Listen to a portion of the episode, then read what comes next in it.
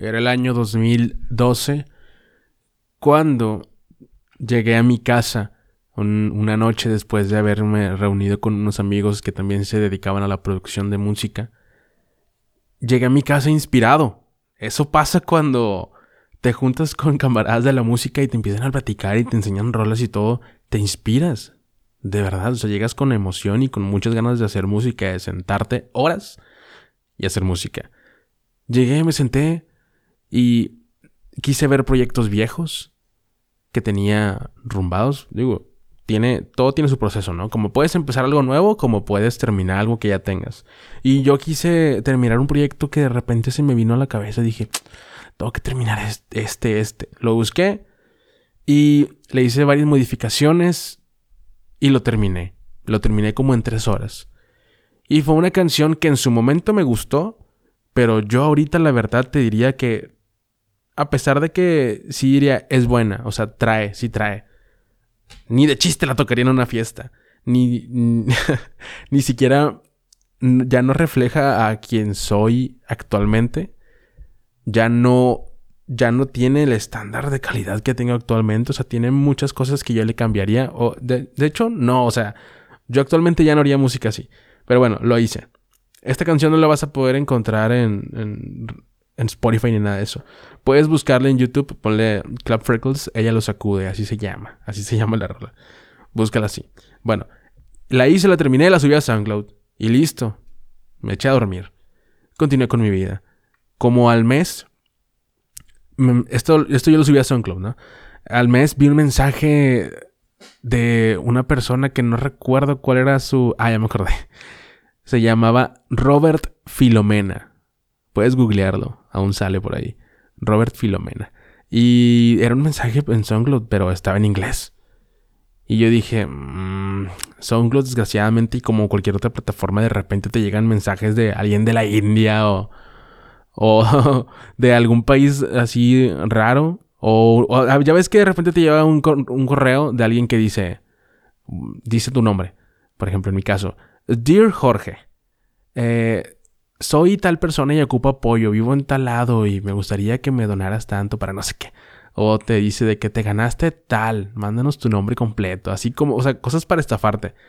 Y en SoundCloud eso, eso pasaba mucho con otras cosas y siempre era lo mismo. Para ese entonces, el 2012, Tribal Monterrey y el Tribal ya estaba sonando. Ya, o sea, ya traían su, su buen público y todo, su buen auge. Yo me llega ese mensaje y yo decidí ignorarlo unos días. O sea, lo vi y dije, mmm, otro de estos. Y no lo abrí. Como dos días después, dije, a ver, ¿qué es esto? Y ya me metí, le puse algo de atención, intenté leerlo.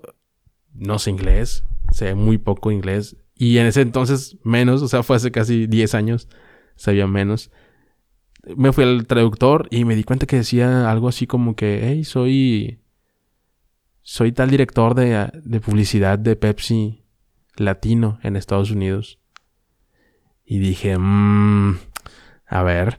Y, le seguí y dudé mucho, la verdad dudé. Dije, ¿será que me quieren estafar? ¿Qué onda? Lo que decía el mensaje es que querían que la canción de Ella los acude saliera en un comercial de Manzanita Sol.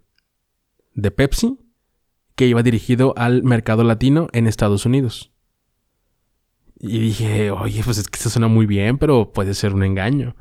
Y recurrí a Toy Selecta, un productor muy famoso en México. Puedes googlearlo también. Toy Selecta produjo para Control Machete y para muchos artistas más.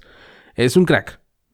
Y en esos entonces yo tenía contacto con él porque había ido a su estudio para por gracias a Eric Rincón de Tribal Monterrey, que me había citado con ellos, me lo había presentado, ya, nos habíamos llevado bien. Y teníamos un. Una, una pequeña amistad, relación laboral, por así decirlo. Entonces yo con confianza que sentía hacia él, le, escribí, le dije, ¿qué onda todo? Y, oye, mira, este, me llegó este mensaje. Tal persona, pero no sé si sea real este conecte. ¿Qué onda? ¿Me asesoras? Y me dijo, no, sí, cabrón, el le movió y todo. Y me dijo, no, ya está, ya quedó el deal, sí es real y todo. Te van a dar tanto. Fueron mil dólares en ese entonces. Creo que en ese entonces estaba el dólar como en 13 pesos, algo así, así que no fue la maravilla. Pero fueron mil dólares. Y recuerdo que me ofrecían mil y Toy le, le bajó 200, 250 más para él. Y dije, chale, si yo hubiera hecho eso, yo pude haber hecho los 1250 para mí totalmente, pero no lo hice. Porque hace 10 años yo tenía 16 años, 17 años. O sea, mm, pues fue...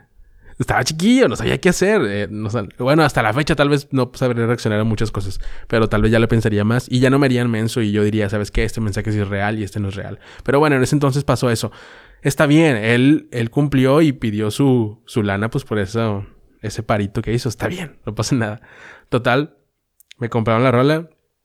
Más bien, no me compran la rola, sino me dan ese dinero como para yo asegurarles y firmarles, firmé unos papeles en donde yo cedía tantos segundos de la rola para que ellos pudieran usarla en su comercial y ellos no tuvieran ningún problema con nadie.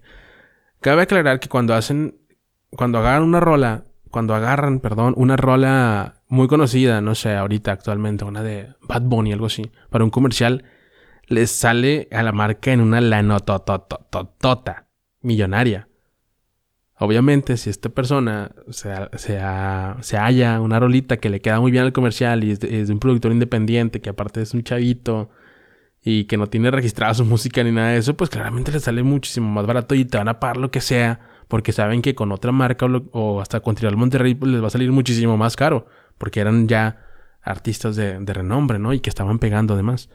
Total, pues estuvo bien, o sea, para mí fue bien, fue mi primer ingreso fuerte. ¿Y en dólares?